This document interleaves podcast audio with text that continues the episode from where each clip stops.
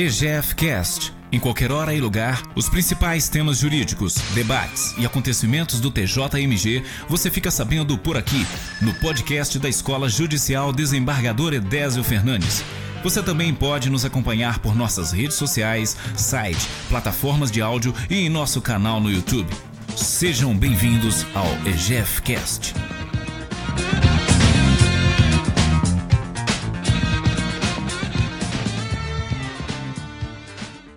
Gostaria de desejar a todos um bom dia, cumprimentar a nossa mesa virtual através das pessoas do nosso palestrante, desembargador Zé Marcos, do nosso debatedor, doutor Vitor Luiz, é, cumprimentar todos os que se inscreveram para assistirem e participarem desse 28º programa de reflexões e debates, cujo tema é a desjudicialização da execução civil.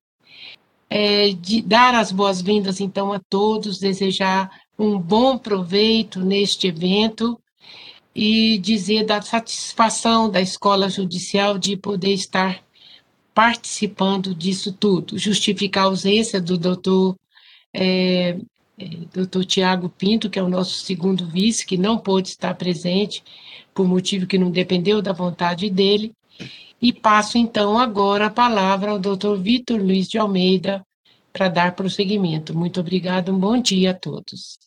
Muito obrigado, desembargadora Mariângela, bom dia para a senhora, bom dia, desembargador José Marcos, bom dia a todos que nos acompanham. Sejam muito bem-vindos ao 28º programa Reflexões e Debates.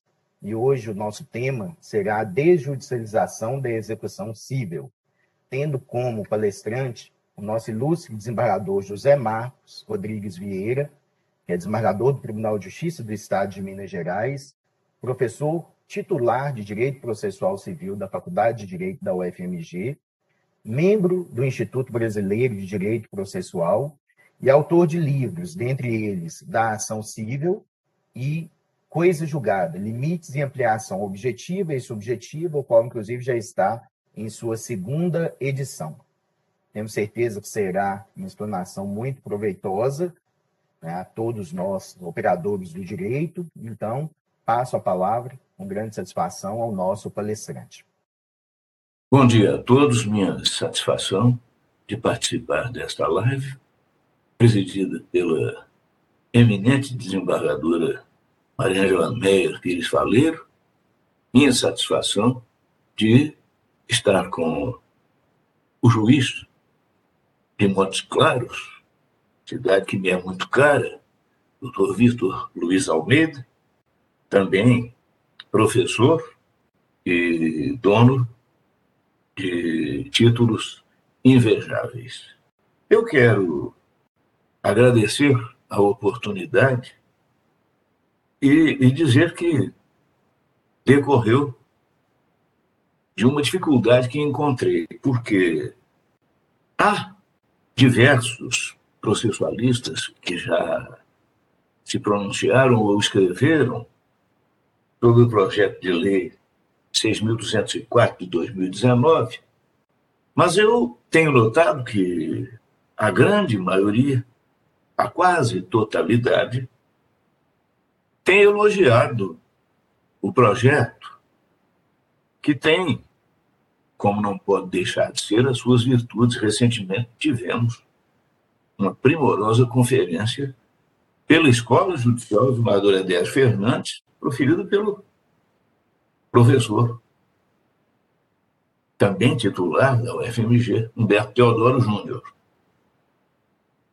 Como eu quero tecer algumas críticas a alguns aspectos do projeto, devo dizer que encontrei grande dificuldade de quem estivesse disposto a, a fazer um, um pronunciamento deste viés. E resolvi, resolvi, então, assumir esta tarefa, porque eu acredito que nós tenhamos algo a discutir a propósito daquilo que, a meu juízo, foram alguns deslizes perfeitamente corrigíveis até aqui cometidos. Então, dada a brevidade do tempo, eu começo por apontar aquilo que considero uma falha de técnica legislativa no projeto. O texto derroga o Código de Processo Civil, já de saída. Embora a vacácio legis de um ano, isso não é o problema, porque é claro que a derrogação ocorreria quando decorrida a vacácio legis. Ocorre, no entanto, que derrogando o Código de Processo Civil, ao qual passa a atribuir uma aplicabilidade não mais do que subsidiária, o projeto de lei, ao mesmo tempo, e nisso vai, ao meu ver, uma contradição, remete ao Conselho Nacional de Justiça, no artigo 24 do, do seu texto, a atribuição de regulamentar os procedimentos a que se refere esta lei. Vejam a amplitude. Eu vou ler o artigo 24. O Conselho Nacional de Justiça e os tribunais expedirão atos normativos para regulamentar os procedimentos a que se refere esta lei. Em primeiro lugar, o projeto não é autoaplicável. Ora, não sendo autoaplicável, como poderia revogar de imediato o Código de Processo Civil, ao qual, como disse, atribui caráter de aplicabilidade subsidiária? Daí, derivam duas observações. Em primeiro lugar, esse artigo 24 do projeto invade a competência legislativa da União, porque legislar sobre processo civil é competência privativa da União. Ainda que o texto do artigo 24 se refira a procedimentos, eu não creio que esta modificação vocabular possa ter a, a profundidade de sugerir a compatibilidade com a Constituição, porque há uma regra de procedimentos na qual convive a competência legislativa do Estado membro, é, porque os procedimentos a que se refere esta lei mostram a amplitude da intenção legislativa. E o outro aspecto, referido, uh, referente a este artigo 24, é que, paralelamente, o projeto já estabelece a competência do agente de execução. E em alguns incisos do artigo 4 a meu ver, já entraria em vigor com a vacácio legis por não depender de regulamentação. E haveria aí uma, uma eficácia, a meu ver, de fato, do texto legal, dada aquela amplitude do artigo 24. Ao dizer, artigo 4 do projeto incumbe ao agente de execução examinar o requerimento e os requisitos do título executivo, bem como eventual ocorrência de prescrição e decadência. No inciso 7, extinguir a execução. No inciso 8, 8, 7, 8, suspender a execução diante da ausência de bens suficientes para a satisfação do crédito. E no inciso nono, consultar o juízo competente para sanar dúvida relevante. Ora, nestes quatro incisos, a se transformar em lei o projeto como redigido, haveria uma aplicabilidade imediata, contrariando a remessa, a, a remissão à regulamentação pelo Conselho Nacional de Justiça. É uma falha que noto em termos de técnica legislativa. Agora, o mais importante não é este problema de técnica legislativa. O, o projeto de lei deixa de considerar o sistema do Código de Processo Civil. Não se pode perder de vista que o legislador já se ocupou desta matéria ao tratar, por exemplo, do escrivão. Incumbe ao escrivão ou ao chefe de secretaria, este é o artigo 152 do CPC vigente. Inciso 6. Praticar de ofício os atos meramente ordinatórios. Isto se conjuga com o artigo 203, parágrafo 4, que trata dos pronunciamentos do juiz. O artigo 203, cujo caput é muito conhecido, os pronunciamentos do juiz consistirão em sentenças, decisões interlocutórias e despachos. Parágrafo 4. Os atos meramente ordinatórios, como a juntada e a vista obrigatória, independem de despacho, devendo ser praticados de ofício pelo servidor. Isto aqui, portanto, é genérico. Por que não se enxergar, se enxergar aqui uma abrangência relativamente ao agente de execução? E revistos pelo juiz quando necessário. Aliás, o projeto abusa deste expediente de revisão pelo juiz. E aí vem a terceira observação desta singela posição. É que não serve a nenhum critério científico, a meu ver, a adoção de uma reserva de jurisdição revisional, porque existe uma série grande de atos do juiz de cunho decisório e dele não deveriam ser subtraídos. Chama a atenção o momento que vivemos. O artigo 4 do Código de Processo Civil cometeu ao Poder Judiciário a nobre e completa tarefa de oferecer a solução integral do mérito, incluída a atividade satisfativa. Ora, estamos com um código em vigor há cinco anos, pouco mais, e já queremos subtrair a atividade satisfativa da jurisdição. Vai nisso, a meu ver, um retrocesso.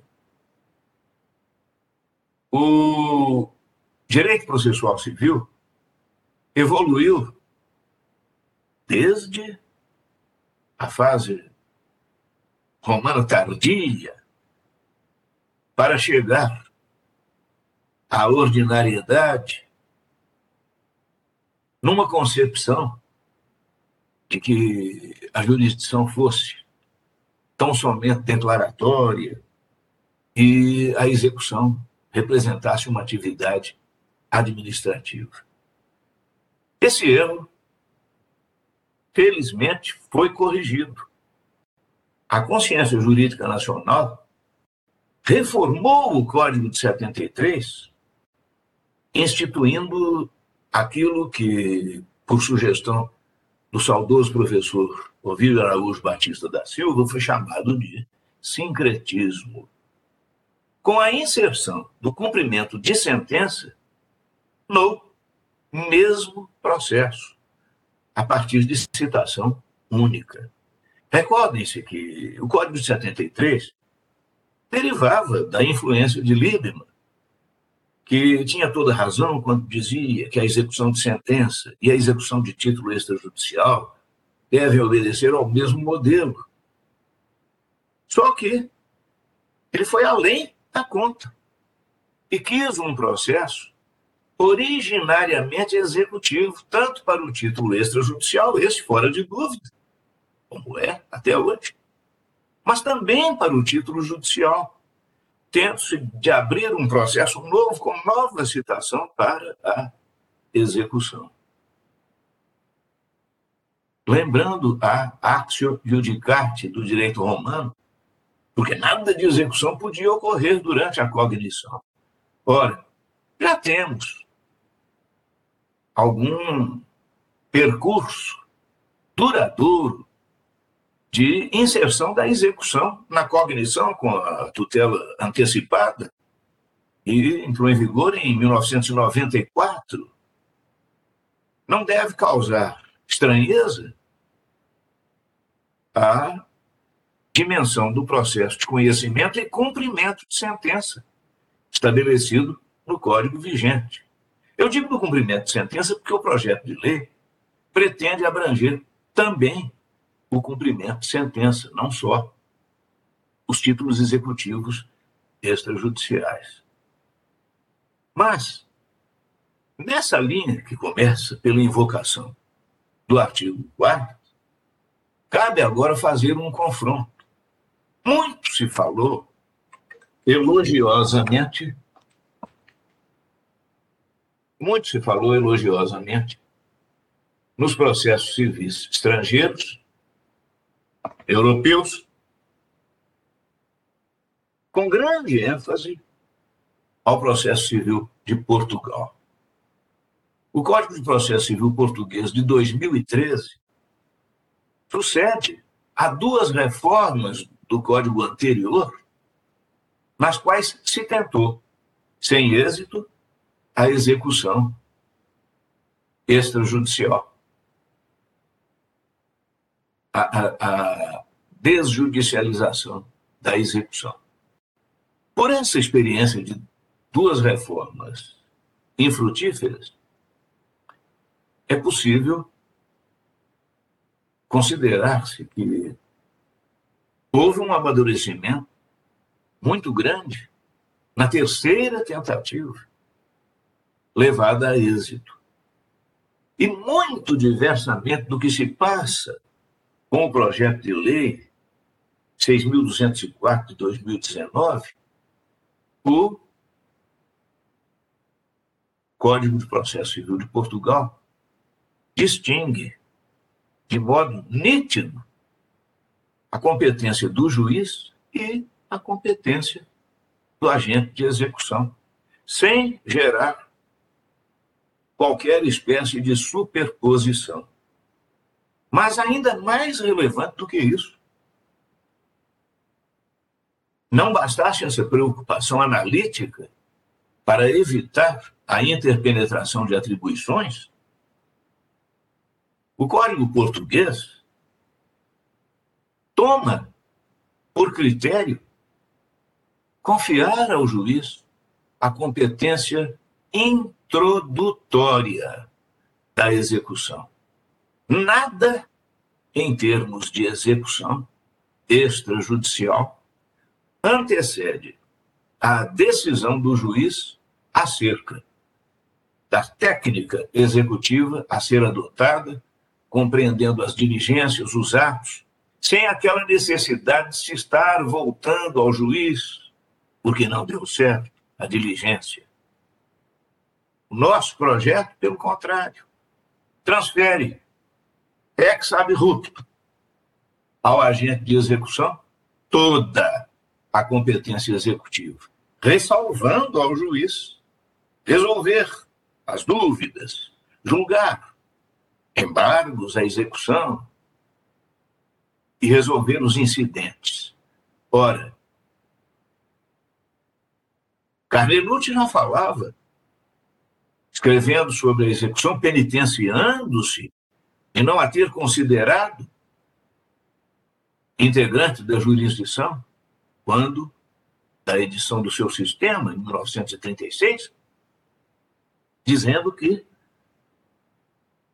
ainda que seja uma administração, é uma administração imparcial e que preserva o contraditório.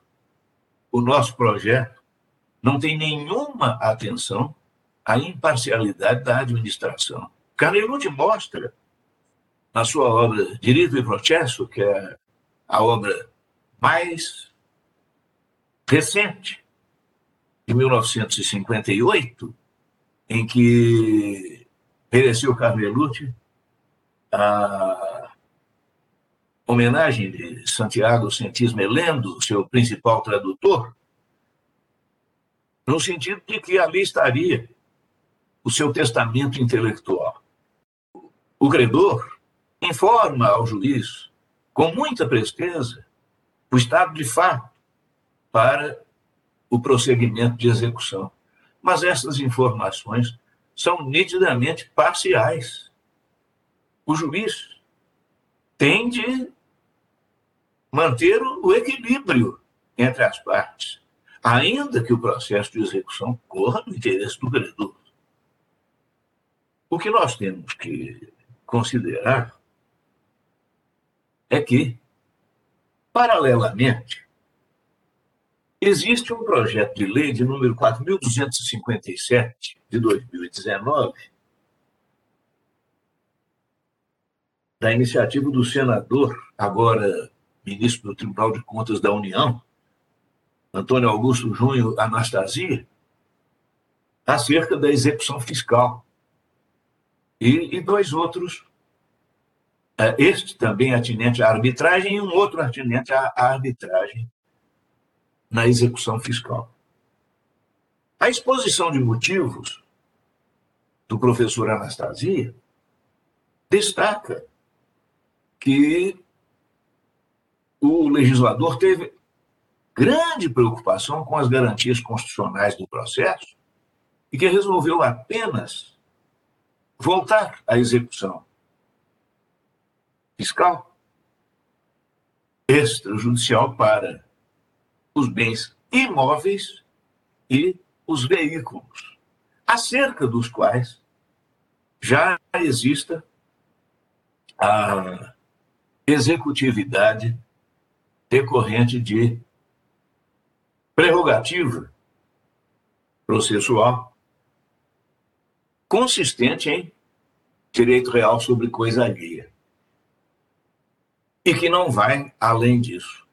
Eu não vou falar sobre o projeto de lei, pretendo que um tributarista profira uma live sobre este projeto de lei da execução fiscal, mas quero assinalar que pelo menos houve uma preocupação científica.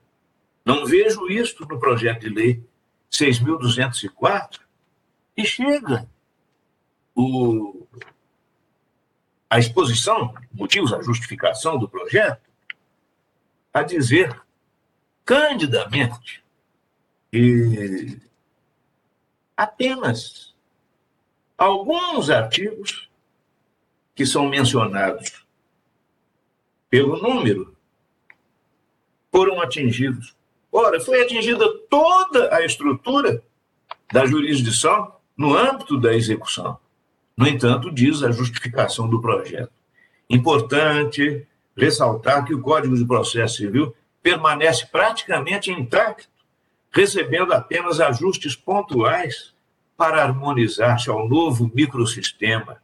Para tanto, modificou-se parcialmente, modificaram-se parcialmente apenas os artigos 516, 518, 525, 526 e 771 do aludido diploma instrumental.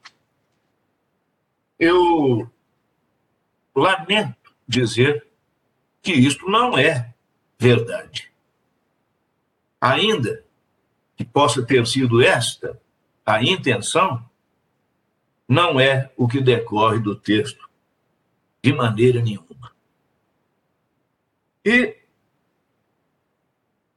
Chego agora ao ponto nuclear da minha exposição, que é o artigo 139 do CPC. O juiz dirigirá o processo conforme as disposições deste Código, incumbindo-lhe, inciso 4, determinar. Enfatizo este verbo determinar, e volto a ele daqui a pouco. Todas as medidas indutivas, coercitivas, mandamentais ou subrogatórias necessárias para assegurar o cumprimento de ordem judicial, inclusive nas ações que tenham por objeto prestação pecuniária. Isto é regra geral. Essa regra foi vilipendiada pelo projeto. Por quê? Determinar significa estabelecer concretamente os atos. Aqui o juiz define a técnica executiva. Não abre mão do seu poder, do, do, do imperium, que se inclui na jurisdição. A decisão acerca da medida executiva não pode ser do agente de execução. Agente de execução, perdoe-me a redundância, executa o ato. O Código de Processo Civil Português prevê uma decisão introdutória em que o juiz especifica tudo aquilo que deverá ser feito e como será feito. Seguindo a execução sem ter de retornar a ele. Nós não temos esse despacho no projeto. Além do, do artigo 139, inciso 4, eu gostaria de mostrar por quê. É, uma regra do inventário, porque o projeto acena com exemplos de desjudicialização de feitos, como no inventário, como no uso campeão, retificação de registro de imóveis. É importante que se estabeleça que tudo isso decorrendo de pacto. Houve até a alusão em artigos ao pacto marciano, que o professor Humberto Teodoro lembrou muito bem. É claro que se existe pacto, não há violação de direito a constituição de direito real sobre coisa alheia decorreu da vontade. Vai-se dizer que já existe execução extrajudicial no sistema financeiro da habitação, eh, no decreto-lei 70. Ora, houve a assunção de uma obrigação com a garantia real. Isso não é nenhuma surpresa para a parte, não é nenhuma violação de direito fundamental não é nenhum atropelo de garantia constitucional. A regra do artigo 647, assim como o verbo determinar, determinar faz que deixe de ser indeterminado o, o modelo de execução, também merece registro. Tratando da partilha, sabido que há partilha judicial e extrajudicial. Cumprido o disposto no artigo 642, parágrafo 3, o juiz facultará às partes que, no prazo comum de 15 dias, formulem o pedido de quinhão e, em seguida, proferirá a decisão de deliberação da partilha, resolvendo os pedidos das partes e designando os bens que devam constituir quinhão de cada herdeiro e legatário. Isso é a partilha judicial. A partilha litigiosa. Não é judicial apenas por ser feita em juízo, porque sendo feita em juízo pode ser amigável, pode resolver-se em sentença homologatória. Mas aqui não, aqui o juiz delibera a partilha. A execução é um feito contencioso. Quer o nosso projeto de lei tratá-la como jurisdição voluntária. Há nisso um equívoco. E eu vejo que a exposição de motivos, inspirada na delegação de competência administrativa, faz uso desta figura, criando permanente risco de delegação de jurisdição, o que é evidentemente inadmissível. A jurisdição é indelegável. O juiz não pode transferir a ninguém o seu munus de decidir, seja quanto ao pedido, seja quanto às questões, porque o Código de Processo Civil tem uma estrutura de coisa julgada, sobre a qual eu escrevi, abrangendo não só os pedidos das partes, mas as questões. As questões fazem coisa julgada no que são equiparadas ao próprio pedido pelo parágrafo 1 do artigo 503. Então, vejamos que muito de decisão e, portanto, de jurisdição, de atividade jurisdicional e não apenas judiciária, existe na execução, e não só nos seus incidentes. Peca o projeto, e eu peço vênia a todos que o elogiaram, por um descompromisso com a evolução científica do direito processual. Eu não quero estender mais, embora pudesse falar, a não ser agora um aspecto que me veio à lembrança. O artigo 20 do projeto contém um advérbio de tempo que me chamou gravemente a atenção. O agente de execução poderá consultar o juízo competente sobre questões relacionadas ao título exequendo e ao procedimento executivo, havendo necessidade de aplicação de medidas de força ou coerção, deverá requerer ao juízo competente para, se for o caso, determinar a autoridade policial competente para realizar a providência adequada. A segunda parte nenhum problema. Mas esta primeira, de poder consultar ao juízo competente, se conjuga com o inciso nono do artigo 4 incumbe ao agente de execução consultar o juízo competente para sanar dúvida relevante. E o advérbio de tempo sempre está contido na generalidade da regra, que não distingue situações.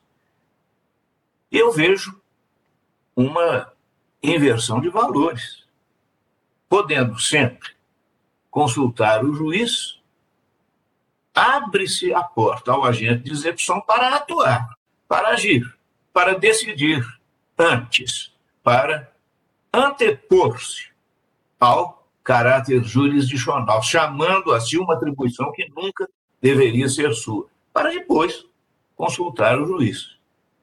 Temos o risco de, ao invés de termos processo, termos retrocesso. Da maneira como está o projeto, questiono até se não traria mais problemas do que a situação atual porque seria um não acabar de questionamentos a recaírem, já com risco de prejuízo para as partes, na competência do juiz.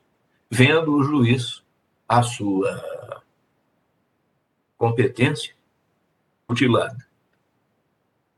Data vênia de quem elogiou o projeto, só o elogio no sentido de que há, sim, todo o interesse de que atos de execução, de que diligências materiais realmente não dependam do Poder Judiciário. Mas o projeto foi muito além disso.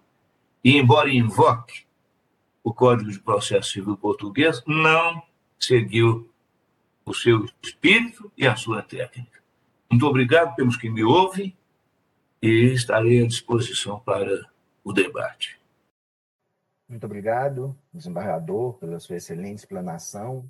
É muito importante né, termos aí a formulação de críticas a esse projeto, até porque, como o senhor bem afirmou, a maior parte né, da ainda recente doutrina e comentários que nós temos são sempre favoráveis, né, e em que pese o projeto ter se fundado especialmente na experiência portuguesa, ao compararmos os textos, nós verificamos que realmente a adaptação né, não se mostrou muito efetiva com relação ao nosso modelo brasileiro, né, especialmente trazendo a construção desse procedimento, de certa forma, híbrido, no qual a execução fica no âmbito né, da desjudicialização, no âmbito extrajudicial, tanto a execução de título extrajudicial como a própria execução do título executivo judicial, que hoje é o cumprimento de sentença, mas havendo uma verdadeira interconexão entre esse agente de execução e o judiciário, uma vez que ele pode, né, por variadas vezes, como o senhor falou aí no artigo 20, proceder consulta, ou mesmo as partes né, suscitarem dúvidas ao juiz, algumas oportunidades defensivas, como embargos da execução, tem que ser apresentado diretamente ao Poder Judiciário. Então, está se criando né, uma pequena celeuma realmente com relação a isso, considerando-se né, os princípios da inafastabilidade da jurisdição, da indelegabilidade, mas e eu também concordo com a posição do senhor no que o senhor disse com relação aos outros exemplos de desjudicialização. Né? Nós realmente temos essa perspectiva envolvendo divórcio, inventário, algumas alterações no registro civil, mas elas sempre são dotadas da inexistência de litígio. Né? Em todas essas hipóteses, né, o inventário, na verdade, né, todo mundo tem que estar de acordo, o divórcio é apenas o consensual, e na execução em si, a meu sentir, né, nós já temos um litígio concreto pré-existente, porque a pretensão né, já foi resistida, né, o devedor já não adimpliu aquela prestação. Dentro dessa perspectiva, desembargador, e já puxando aqui uma pergunta formulada pela Fernanda no nosso chat, nós verificamos aí que o projeto ele atribui as funções de agente de execução aos tabeliães de protesto, certo? Na, nas hipóteses né, e das normatizações, principalmente na Europa, se nós formos olhar né, na França, na Alemanha, em Portugal, na Itália, Suécia, Espanha, onde já temos esses modelos, sempre o agente de execução é específico, alguém específico para o exercício desse mundo. Inclusive no próprio modelo português, né, que está servindo aí de base, de fomento mais efetivo para o desenvolvimento desse projeto aqui no Brasil, após as reformas, como o senhor disse, de 2003 e 2008, Atualmente, nós temos que esse agente de execução, de acordo lá com o artigo 720 do Código de Processo Civil Português, ele é designado pelo exequente, dentre aqueles já previamente cadastrados no juízo, ou caso o exequente não né, opte por essa designação, né, é feita uma escolha aleatória entre esses agentes previamente cadastrados em juízo e não simplesmente né, com a indicação, como o projeto tem, no artigo 3 de já prever que o tabelião de protesto né, vai competir exclusivamente a ele o exercício das atribuições do agente de execução. E aí já vem, inclusive, um questionamento sobre isso, desembargador, que é o seguinte, no próprio projeto, o artigo 22, ele já fala da necessidade de uma realização de uma capacitação né, desse tabelião de protesto, previamente à vigência da lei, a ser né, procedida pelo CNJ em convênio com os tribunais e em convênio com as atividades representativas desses tabeliães, demonstrando, então, a necessidade de capacitação desse que já está sendo apontado como agente de execução, né, antes mesmo do exercício das suas funções.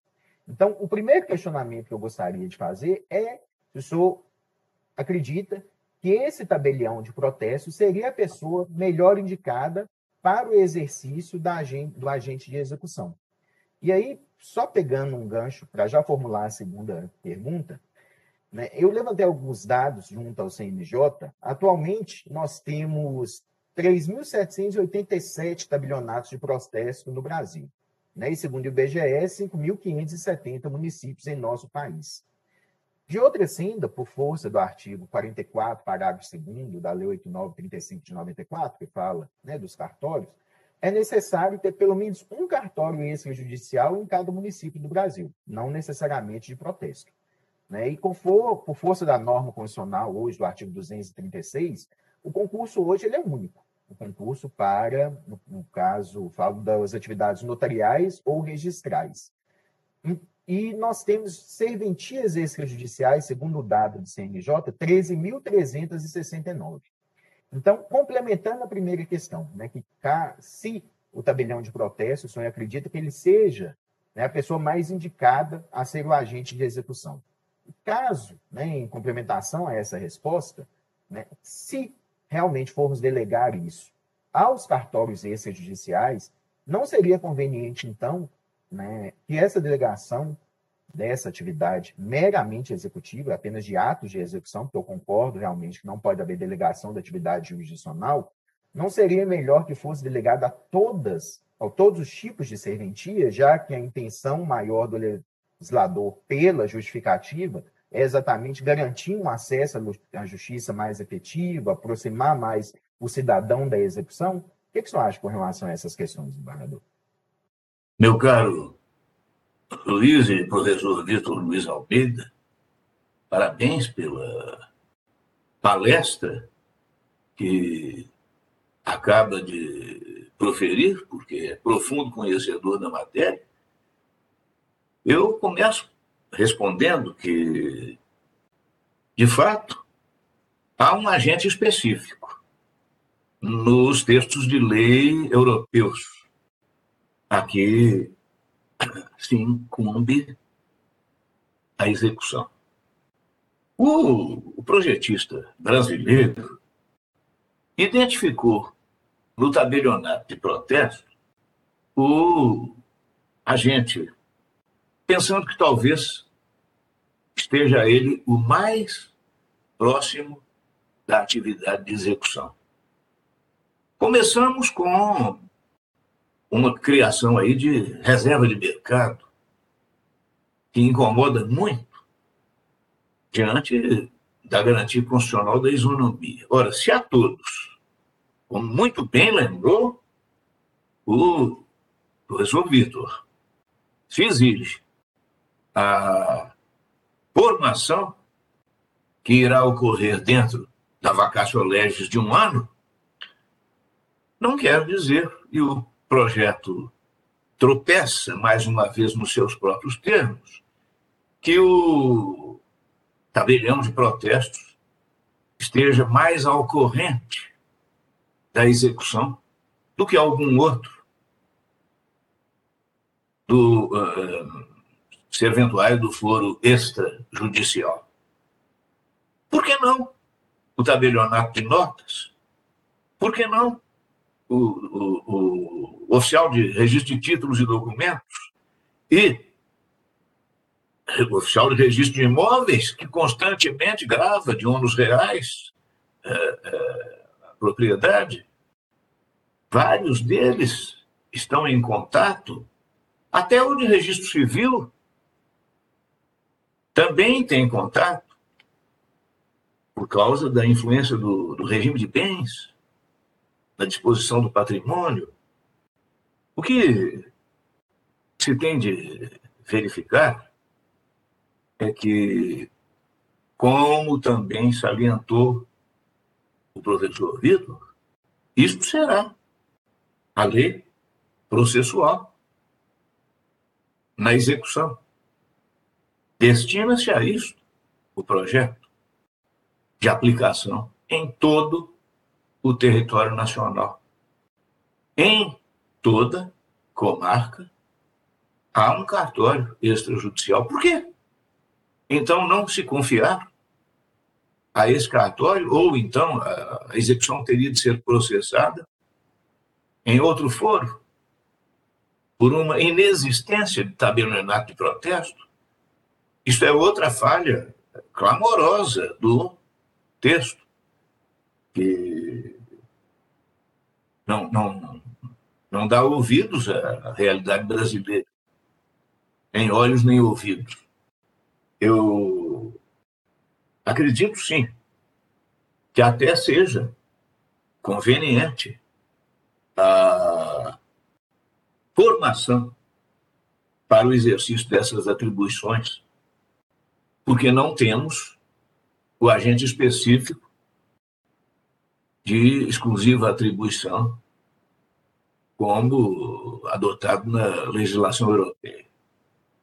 Mas que então se dissemine entre os auxiliares do foro extrajudicial e serventuários do foro extrajudicial a atividade.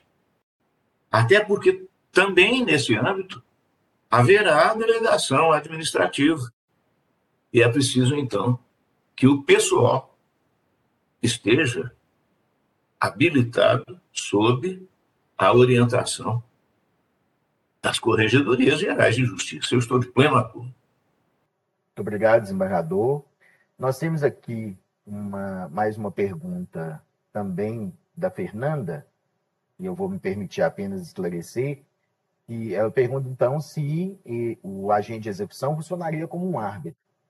Como o desembargador já expôs, né, não há uma delegação do poder jurisdicional. Então, o projeto ele prevê que no, tanto a possibilidade de consulta como a possibilidade de suscitação de dúvida, porque toda vez que houver um litígio concreto, tem que encaminhar para o Poder Judiciário, para que o Poder Judiciário possa se manifestar sobre a questão. E no caso da Sara, que também está nos questionando aqui, Desemado, ela pergunta como ficaria a função do oficial de justiça nesse projeto.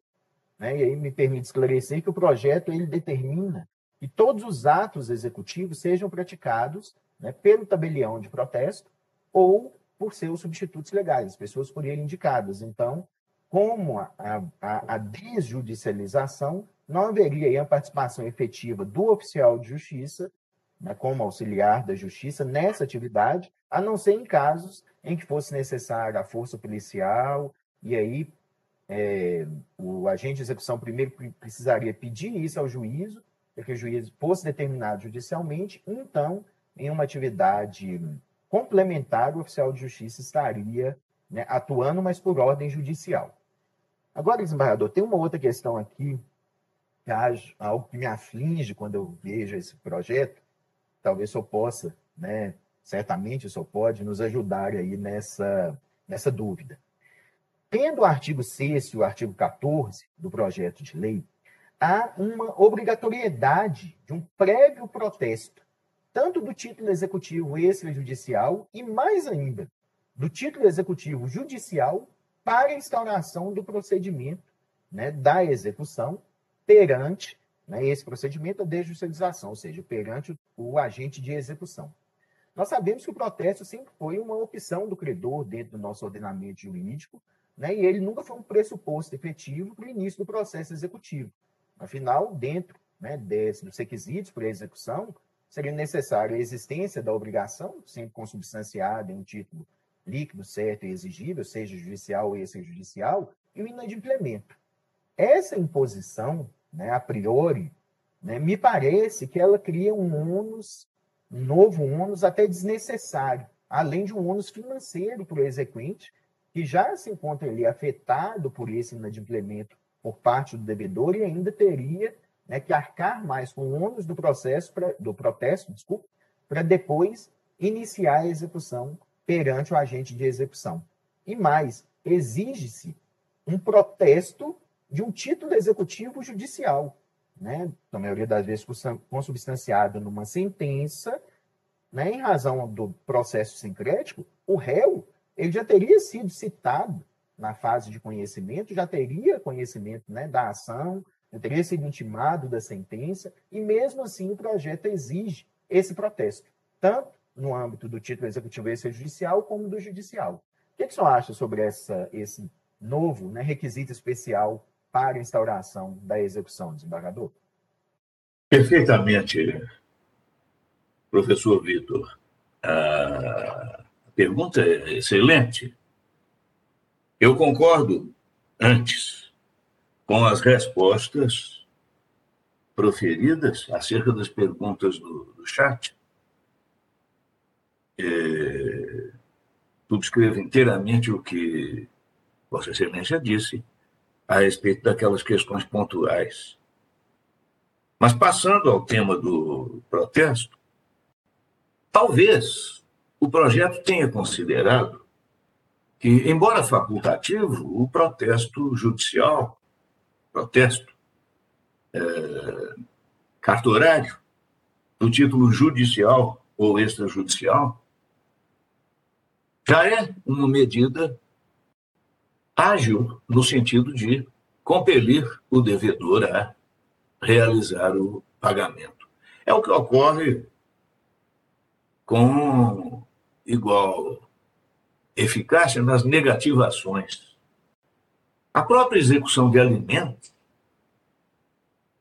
já com vantagem, tenta, no lugar da prisão do devedor, utilizar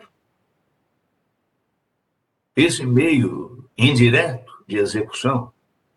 Temos aí um, um, uma execução indireta. O protesto é uma técnica de execução indireta. Agora, realmente não é imprescindível que se utilize o protesto.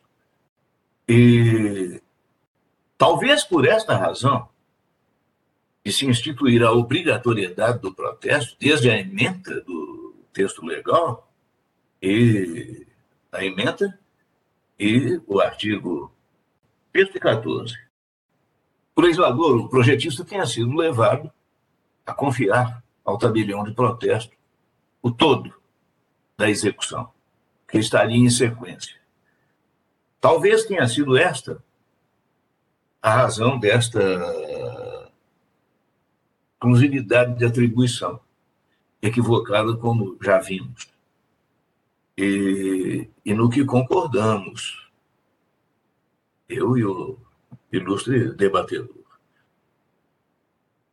Considero realmente que não há necessidade, não deveria haver a necessidade do protesto, a obrigatoriedade, porque estaríamos tornando a execução extrajudicial mais formalista do que a execução judicial, andando na, na contramão da, da simplificação que os procedimentos buscam. Claro que também há o acréscimo de um ônus ao credor a atuar na contramão das possíveis vantagens do projeto. Eu estou de pleno acordo com o doutor Vitor, isso é, é outra incoerência. Embargador, é, que pese nós já estamos com o horário um pouquinho adiantado, mas acho que ainda cabe pelo menos mais uma questão, que o senhor, como processualista e amante do processo, que eu sei que o senhor é, uma coisa que no projeto me chamou muita atenção e que certa forma, me causou até um desconforto ao analisá-lo, é que o parágrafo 2 do artigo 20 e o parágrafo 2 do artigo 21, né, que, e quando eles falam lá das decisões que vão julgar a consulta ou a suscitação de dúvida, que vão ser formuladas em juízo, que essas manifestações jurisdicionais elas serão irrecorríveis. Ou seja, seja o agente de execução ou a própria parte, né, suscitando a consulta ou a dúvida, eles vão levar isso ao judiciário o juiz de primeira instância decide, mas o projeto fala que essas decisões seriam irrecorríveis. Analisando o CPC, mesmo quando ele quis limitar o agravo de instrumento, as hipóteses do agravo de instrumento, né, o artigo 1015, parágrafo único, ele sempre manteve né, uma ampla recorribilidade das decisões, principalmente proferidas no âmbito do cumprimento de sentença ou do processo de execução extrajudicial. Então, assim, essa limitação do projeto parece né, ser aí uma limitação ao princípio constitucional né, do, do duplo grau de jurisdição, né, e mesmo a, penso que ela até afete também a questão de precedentes, que foi tão valorizada no CPC de 2015, porque se não há recurso, né, a análise da causa ela fica restrita só à apreciação do juiz de primeira instância. É claro que nós temos algumas hipóteses legais, a exemplo aí do microsistema do juizado especial, onde o legislador previu né, a impossibilidade de recurso das decisões interlocutórias, né, ou da maior parte delas, mas o projeto ele está falando né, de uma desjudicialização de todas as execuções, sejam judiciais, sejam extrajudiciais, independente, inclusive, de seu valor. O que, que o senhor acha sobre essa limitação né, da possibilidade recursal dessas decisões jurisdicionais né, envolvendo na consulta a dúvida formuladas ao juízo? Peço observar que é outra decorrência da falta de critério científico. O, o projeto tratou os atos processuais na execução, todos como administrativos, todos como independentes da jurisdição. E foi colhido na sua premissa errônea quando surgiu a, a, a discussão contenciosa no bojo da execução, embora nessa via de retorno ao juiz, em revisão de ato, que está equivocadamente praticado. E aí surgiu a dificuldade, porque é algo eu enxergo até o projetista fechando a porta, algo que poderia mostrar a precariedade do projeto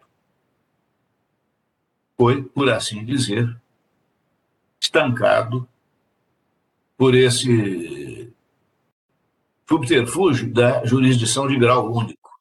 Ora, se é jurisdição, tem de haver a garantia de recurso, porque a lesão de direito pode decorrer do Poder Judiciário. O, o, fato é que, puxando agora um, um gancho na excelente pergunta, teríamos aí a porta aberta para o mandado de segurança, sem nenhuma sombra de dúvida mais uma vez apontando a falha clamorosa do projeto. É verdade, e se costuma dizer que o que se garante constitucionalmente é a jurisdição e não o duplo grau de jurisdição. Mas, se a violação decorreu do poder judiciário, que só agora está sendo provocado em revisão, haveria uma contradição invencível só houve a jurisdição naquele momento, então não se pode exercer controle sobre o ato jurisdicional. Essa jurisdição, embora de recurso, é de grau único. Eis aí, patenteada, a falha clamorosa do projeto. Eu estou de pleno acordo. Obrigado, desembargador. E aqui no nosso chat, nós temos a interação né, com as pessoas, inclusive o doutor Leopoldo Mameluc, também ah, fez uma manifestação. Também. É. Também, que agora está em Belo Horizonte, né, desembargador? que ele também concorda com isso, porque ele acredita que, concorda com a sua explanação, que essa limitação imposta ao segundo grau de jurisdição deveria ser revista, né? sobretudo por essa circunstância de, se nós não tivermos recurso, né, como o senhor bem analisou, vai ser né, uma hipótese, né? também vejo, sem nenhuma dúvida, de impetração de mandado de segurança, que realmente traria, eu acho, assim, até uma violação ao princípio né, da celeridade ou da duração razoável do processo, porque ao invés de termos apenas um recurso, uma decisão interlocutória, impetrar um mandado de segurança seria muito mais custoso para a parte. É, o doutor Rodrigo, entendimentos tribunais, quanto ao princípio é, ele faz aqui só uma última manifestação, desembargador, tendo em vista a hora, sobre essa inafastabilidade da jurisdição certo? Com o qual né, o senhor já expôs isso aí na sua fala, mas se eu pudesse só ressaltar aí para o colega, né, o que, que seria, né, qual a posição efetiva com relação a essa inafastabilidade, se o projeto realmente eles não estaria né, violando né, esse princípio basilar da jurisdição. Meus aplausos, eu estou de pleno acordo. O projeto, em mais de uma passagem, fere a inafastabilidade da jurisdição. Fere de início, ao estabelecer a indistinção, colhendo todos os atos decisórios e os cometendo ao agente de execução como se não existisse o juiz. E, em grau de recurso, como acaba de ser observado, também suprimindo a jurisdição. Por quê? A violação de direito, como acabei de dizer, sendo originária do momento em que se provoca o juízo sobre a revisão, não teve outra oportunidade de discussão são, são induvidosamente violações. É, a lei não poderá excluir da apreciação do Poder Judiciário qualquer lesão ou ameaça a direito. E estamos caminhando para uma lei que desconhece e atropela essa garantia. De pleno acordo, parabéns. Senador Marcos, então, eu gostaria aqui, dado ao horário né, que nós temos aí para o nosso evento, em primeiro lugar, de agradecer né, à EGF, a organização desse evento, certo? Agradecer aí a presença da desembargadora Maria Ângela, nos brindou aí sua companhia durante todo o evento. Certamente né, é um projeto que ainda merece muito estudo, muita crítica. Né? Como o senhor bem disse, pode sim vir a ajudar, é claro, mas precisa amadurecer as ideias de forma com a qual né, o projeto não venha, né, a meu sentir, a limitar nenhuma garantia constitucional, nenhuma garantia do processo. Tenho certeza que as explanações do senhor hoje né, vêm, contribuir de forma muito efetiva a todos que nos acompanham, a mim pessoalmente, que também gosto muito da matéria, e os demais, gostaria também de agradecer aqui a presença de todos, os diálogos, as perguntas, nessa né, interação via chat, que isso realmente é o objetivo também né, deste programa. E no mais, se a desembargadora Mariângela me permite, né, agradecer a presença de todos e dar por encerrado esse nosso 28º programa de reflexões e debates, muito mais em razão do nosso horário do que em razão né, de várias questões que tenho certeza que o nosso palestrante poderia ainda né, discutir e nos esclarecer. Muito obrigado a todos. Boa tarde a todos. Bom dia a todos, embaixadora Mariângela.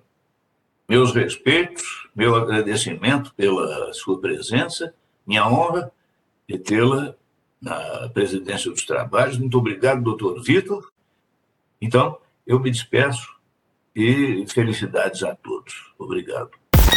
Você ouviu EGF Cast.